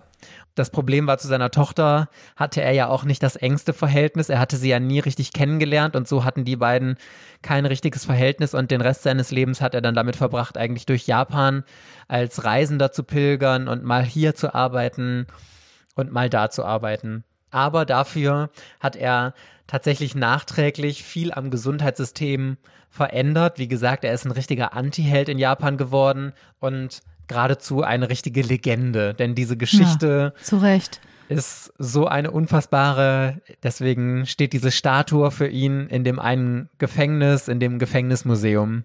Ja. Und so hat er immerhin doch noch was Gutes bewirkt, auch wenn er selbst nicht mehr so viel davon hatte. Und er ist übrigens mit 71 Jahren 1979 dann gestorben. Ja. Oh. Aber Sehr ich will krass. dir zugute halten, du hast diesen Fall gelöst, du warst nah genug für mich dran. ah, jetzt, jetzt, sehr schön. Ich, dachte, ich hätte gerne noch von dir nee. diesen Aspekt der Menschlichkeit gehört. Ich hätte gerne noch gehört, dass er jetzt endlich jemanden gefunden hat, in dem er diese Menschlichkeit gesehen hat von den Beamten, die ihm bis jetzt niemand entgegengebracht hat. Aber ich schenke es dir. Ich finde, du hast es so gut gemacht. Du warst so nah dran und äh, ja, ich äh, opfere mich, das Hörspiel zu produzieren. Sehr cool. Yes, aber es ist doch eine tolle Geschichte, finde ich. Ja, Wahnsinn. Also, also wirklich, schreit doch auch, das ist doch bestimmt verfilmt worden, oder? Ja, ja. Also das ist ja, das, mhm. ja, ne, ich wollte gerade sagen, das ist ja so ein filmischer Stoff, ähm, möchte ich mir unbedingt mal angucken. Wahnsinn. Also ich mag, ich mag sowieso so Gefängnisausbruchsgeschichten. so Flucht aus Alcatraz und sowas gucke ich immer gerne. Das ist ja im Prinzip auch immer so ein bisschen Rätsel, ne? Wie, wie kommt man aus so einem geschlossenen Raum raus und dann immer dieses Mitfiebern, schaffen sie es, schaffen sie es nicht und äh, finde ich total spannend. Und jetzt zu wissen, dass das ein wahrer Fall ist und tatsächlich so abgelaufen ist und so irre, ähm, ja, total krass, super spannende Story.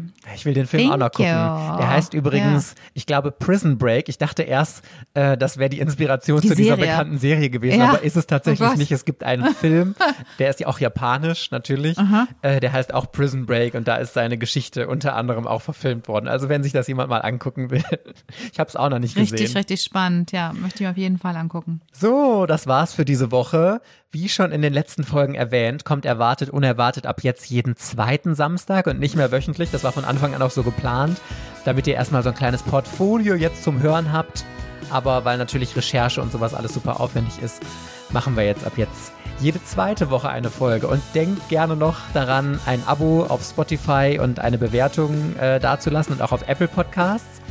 Ja, und dann hören wir uns sehr gerne in zwei Wochen in der nächsten Folge wieder. Bis dann. Mit. Hörspiel. ja. Ciao.